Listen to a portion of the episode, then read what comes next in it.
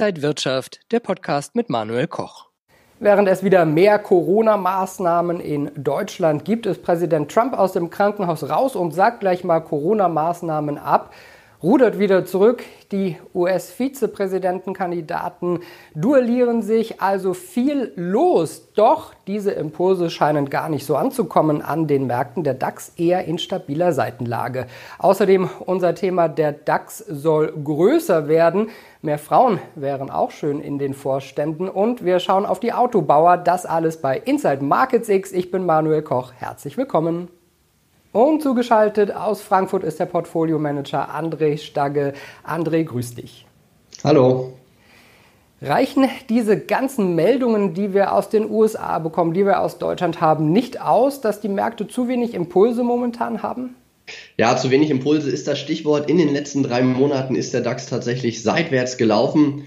Hätte sich ein Investor hier seit Jahresanfang nicht sein Depot angeschaut, hätte er gar keine Veränderungen bemerkt. Trotzdem muss man ja auch sagen, dass wir ein sehr volatiles Jahr hinter uns haben. Im Februar, März sind die Kurse um über 35 Prozent eingebrochen, nur um dann von den Tiefständen um über 58 Prozent zu steigen. Und ich glaube, da ist Durchatmen durchaus auch mal gut. Wir haben auf der einen Seite viele positive Aspekte, einige hattest du schon angesprochen. Es ist natürlich nach wie vor die hohe Liquidität im Markt. Das System wird ja von den Zentralbanken mit Geld geflutet und am Mittwoch waren ja auch die Fed Minutes da. Hier hat sich die US-amerikanische Notenbank nochmal ganz klar geäußert, dass man weiter stimulativ unterwegs sein möchte. Auch die Regierungen möchten eben mehr tun, auch wenn Donald Trump jetzt temporäre Hilfen erstmal vor der US-Wahl abgesagt hat, hat er ja größere Pakete auch für nach der Wahl angekündigt. Ich glaube, all das unterstützt den Markt. Wir sehen es auch zum Beispiel an dem Markt für IPOs, also für Neuemissionen. Da hatten wir im dritten Quartal insgesamt 447 Neuemissionen, über 95 Milliarden US-Dollar wurden hier an neuen Aktien ausgegeben und gekauft. Das zeigt eben, dass die Märkte zwar unterstützt sind, trotzdem gibt es auch negative Argumente wie Corona, wie natürlich auch das Thema Brexit, was jetzt langsam immer ernster wird und natürlich auch generell die Wachstumsproblematik und die Unsicherheiten, die wir vor den Wahlen haben. Und ich glaube, in diesem Tauziehen zwischen positiven und negativen Argumenten gleicht sich der Markt momentan aus. Und ich glaube, das ist auch nach solch einem ersten und zweiten Quartal durchaus gesund, wenn der Markt im dritten Quartal jetzt mal ein bisschen ruhig gewesen ist. Ich glaube aber auch, dass bis zum Jahresende noch einiges passieren wird. Und wer sich jetzt in einer Ruhe ja, zu, zurückzieht und sagt, oh Gott, ich muss gar nichts mehr machen, ich muss mir die Märkte nicht mehr anschauen, der könnte gerade vor der US-Wahl doch nochmal deutlich überrascht werden, weil ich glaube, wenn ein kleines Puzzleteil hier kaputt geht, wenn ein kleiner Dominostein fällt, könnte es auch deutlich schneller wieder volatil werden. Wir sprechen gleich weiter, denn der DAX soll größer werden. Zuerst schauen wir aber auf den Veranstaltungshinweis. Webinare statt Seminare. Wenn ihr euer Tradingwissen verbessern wollt, dann schaut auf die kostenlosen Webinare der Trading House Börsen Akademie. Ihr könnt bequem von zu Hause oder dem Büro aus teilnehmen. Und der nächste Termin, André, ist am 14. Oktober mit dir. Worum geht's denn da? Genau, nächsten Mittwoch um 19 Uhr, da geht es eben auch um Trading-Strategien, über die ich ja gerade schon gesprochen habe. Ich werde ein Live-Depot zeigen mit über 20% Year-to-Date-Performance und über 70% seit Auflegung. Und da möchte ich eben einfach Börsenbildung verbreiten, gute Ideen weitergeben und vielleicht mag der ein oder andere diese Ideen ja auch für sein eigenes Investment und Trading nutzen. Und an wen richtet sich das? Ist das für Anfänger, Fortgeschrittene? Also das Niveau ist definitiv auch für den Anfänger geeignet. Es ist schon gehoben, aber man sollte sich ja auch eher immer etwas über seinen Maßstäben bewegen, um dazu zu lernen. Und dadurch, dass wir am Ende nach der Stunde Webinar eine offene Fragerunde haben, wo ich versprechen kann, dass jede Frage auch beantwortet wird, sind natürlich auch Fortschrittene, äh, Fortgeschrittene sehr gut und sehr schön dazu eingeladen, denn man kann natürlich all seine Fragen dann stellen. Wir werden eben auch fortgeschrittene Themen im Webinar besprechen, aber ich lade jeden ein, sich das mal anzuhören und sich vor allen Dingen eine eigene Meinung zu bilden, weil in einer Stunde kann man natürlich mehr präsentieren als jetzt in wenigen Minuten. Und wenn ihr teilnehmen wollt, dann meldet euch am besten gleich an unter trading-haus.de. Könnte es denn vielleicht sogar noch eine US-Wahl-Rallye geben bis zum 3. November? Ja, das Wahljahr selber ist ja statistisch gesehen das zweitbeste Börsenjahr im Wahlzyklus. Das Jahr davor, also in unserem Fall 2019, ist noch ein Stück besser. Das hat in der Anomalie und in der Statistik gut geklappt. Das Wahljahr selber, also 2020, steht ja noch ein bisschen schlechter da. Wir haben hier noch nicht so den ganz großen Aktienhype gesehen, eben durch die Pandemie und durch das Problem im März. Ich glaube nicht daran, dass wir jetzt vor der US-Wahl direkt ansteigen. Wenn ich mir die Saisonalität anschaue in den letzten 100 Jahren, muss man eben feststellen, dass der Monat vor der Wahl selber und in dem befinden wir uns ja bis auf wenige Tage eher negativ ist, liegt einfach darin, dass große institutionelle Asset Manager jetzt eher verunsichert sind, dass sie eben hier mit den Risiken aus dem Markt eher rausgehen, dass sie eben nicht großartige Positionen aufbauen wollen, weil man eben unsicher ist, wer die Wahl gewinnt. Und solange man nicht genau sich ein Bild gebildet hat, möchte man eben Risiken vermeiden. Spannend ist aber auch, wenn ich mir die sechs Tage direkt vor der Wahl anschaue. Wir haben ja die Wahl am 3. November, wo wir hoffentlich relativ schnell dann auch das Ergebnis bekommen. Dann ist es so, dass die sechs Tage vorher nochmal einen deutlichen Aktienmarktschub nach oben geben und auch die Monate nach der Wahl, also bis zum Jahresende 2020, könnte es diese Wahlrallye geben. Allerdings glaube ich nicht daran, dass wir diese Rallye in den nächsten drei Wochen sehen, denn da ist eben die Anomalie sehr stark. Die Aktien sollten saisonal gesehen fallen. Wir haben eben auch viele Argumente auf der negativen Seite. Und ich glaube auch daran, dass die Volatilität, wie eben schon gesagt, ansteigen wird. Und das ist generell in einem Umfeld für Aktien nicht besonders positiv. André, noch so ein paar Tipps, wie sollten sich Anleger momentan positionieren? Ja, ich denke, dass wie gesagt ein Investment langfristig natürlich immer Sinn macht für zehn Jahre, wenn man die Schwankungen aushalten kann, dass die sehr groß sind, haben wir dieses Jahr gesehen. Vor der Wahl würde ich jetzt keine strategischen Investmentpositionen aufbauen. Das würde ich eher in den November und in den Dezember reinstecken, wenn ich eben Aktienrisiken aufbauen möchte. Was sehr gut funktioniert hat dieses Jahr, das sind wirklich Trading-Strategien im Swing-Trading-Bereich ich werde da im Live-Webinar, auf das wir ja gleich auch noch eingehen können, ein Live-Depot zeigen mit über 20 Prozent im Plus. Ich werde die eine oder andere Strategie erklären und ich finde es einfach als Portfolio-Manager auch absolut sinnvoll, ein langfristiges Investment-Depot, was dieses Jahr wahrscheinlich keine Renditen gemacht hat, um kurzfristige Ansätze zu ergänzen, um dadurch eben auch eine Diversifikation aufzubauen. Die deutsche Börse hat nach dem Wirecard-Skandal geschaut, wie man denn den DAX-Index reformieren könnte.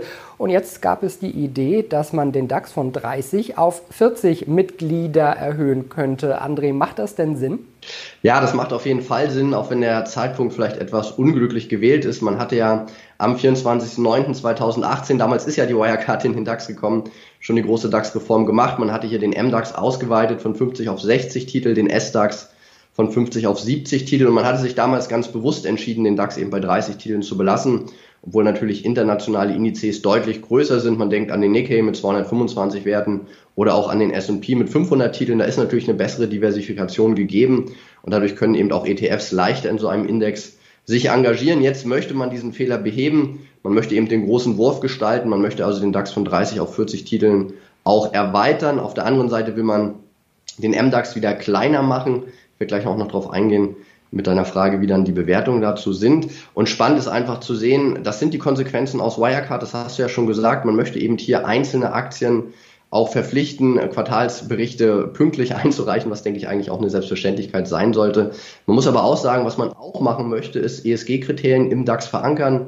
Man möchte zum Beispiel hier keine Unternehmen mit aufnehmen, die eben kontroverse Waffen produzieren und da einen relativ großen Umsatzanteil von über 10 Prozent haben, gibt es momentan keinen Wert im DAX. Was man aber auch tun möchte in dieser Indexumgestaltung ist, Unternehmen nicht mit in den DAX aufzunehmen, die zum Beispiel auch keine nachhaltigen Gewinne erzielen. Und da kommt so ein bisschen die Idee von Amerika auf, wo man ja lange auch überlegt hat, eine Tesla in den S&P aufzunehmen, die ja auch vier Quartale Gewinne liefern konnten und wo sich das Indexkomitee dann gegen eine Aufnahme von Tesla entschieden hat. Im DAX könnte das zum Beispiel bedeuten, dass eine Delivery Hero, die ja aktuell mit in den Index aufgenommen wurde, weil die Marktkapitalisierung ausreichend groß war und auch der Free Float gegeben war. Das sind ja die Kriterien, nach denen die deutsche Börse hier schaut, dass solche Aktien dann den DAX wieder verlassen müssen oder in Zukunft gar nicht aufsteigen dürfen, weil eben die Gewinne nicht nachhaltig stabil und positiv sind.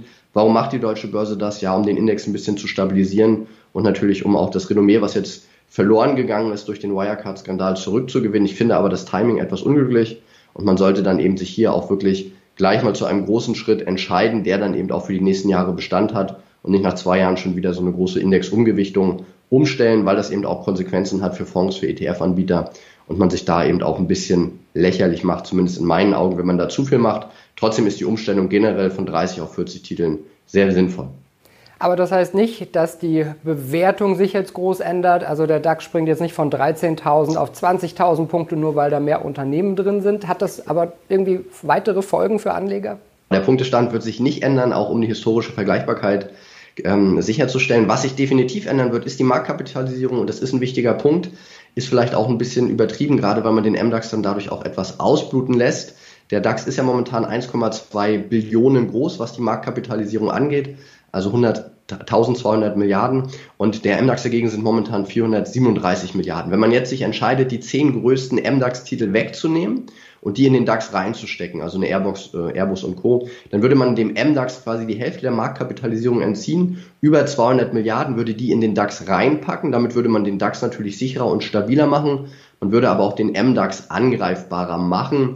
Und alleine die Entscheidung hier auch zum MDAX zu sagen, naja, jetzt gehen wir von 60 auf 50 Titel runter, finde ich persönlich nicht so gelungen. Ich würde eher auch höher gehen und das vielleicht sogar mit dem S-DAX verschmelzen, weil natürlich für einen Indexfonds ist es schwierig, wenn jetzt die Hälfte der Marktkapitalisierung rausgeht, dann entsprechend diesen Index auch weiterhin so liquide vorzuhalten, weil man muss hier natürlich dann große Umschichtungen auch machen. Die Bewertung der Indexstand würde sich nicht ändern. Was sich natürlich ändert, ist die Marktkapitalisierung und dann eben auch die ganzen Gewichte in den Fonds. Da sieht man jetzt auch schon einzelne Vorpositionierungen und wenn das dann eben bekannt gegeben wird, dann wird es noch stärker stattfinden. Und ich finde, dass man den MDAX hier ein Stück weit auch vernachlässigt, der in den letzten 20 Jahren ja auch deutlich besser gelaufen ist als der DAX.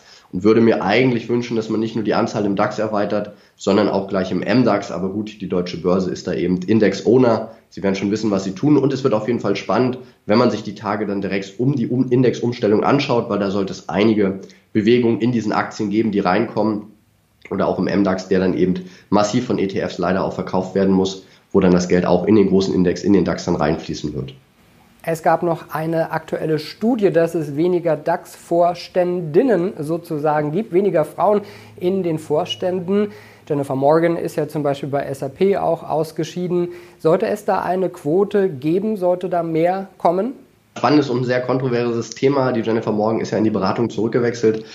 Ich glaube persönlich, dass man hier sich durch Leistung definieren sollte und seit 2005 ist ja der Frauenanteil in den DAX-Vorständen auch deutlich gestiegen, allerdings immer noch auf einem sehr geringen Niveau. Wir hatten hier 15 Prozent erreicht. Dieses Jahr durch Corona bedingt ging es eben auch ein Stück zurück, einfach weil viele Vorstände auch geschrumpft sind. Das finde ich per se auch nicht schlecht, denn diese Vorstandsgehälter sind natürlich sehr hoch und sind nicht immer unbedingt im Shareholder Value Ansatz ähm, ja, gerechtfertigt. Ich glaube daran, dass definitiv eine Frau im Vorstand immer sein sollte.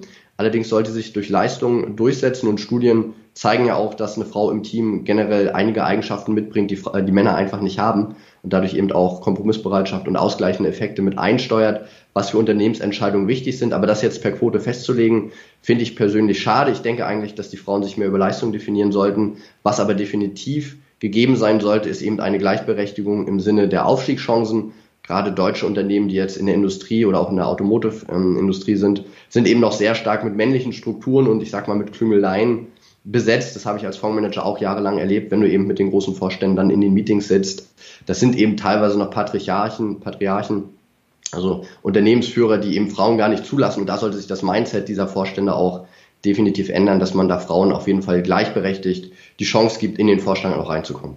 Sagt André Stagge, Portfolio Manager, der viel für die Gleichberechtigung getan hat, der nämlich frisch verheiratet ist. André, da nochmal herzlichen Glückwunsch und vielen Dank für deine ganzen Infos. Danke.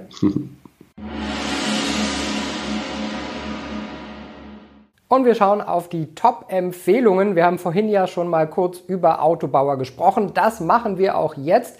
Die haben diese Woche kurzzeitig auch mal die Gewinnerliste im DAX angeführt. Auch BMW war dabei. Doch Experten warnen, man sollte vorsichtig sein. Die Analysten der Trading House Börsenakademie sehen hier aber eine Longchance.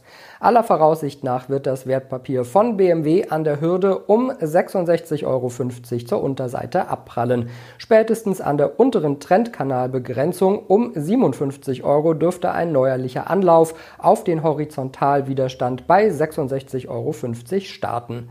Erst darüber dürften wieder die Dezemberhochs aus 2019 um 77,96 Euro in den Fokus der Marktteilnehmer rücken. Und wir schauen zu Daimler nach Stuttgart. Die Wertpapiere stecken in einem mittelfristigen Abwärtstrend fest, auch wenn sich die Aktie seit dem Corona-Tief Mitte März wieder stabilisiert.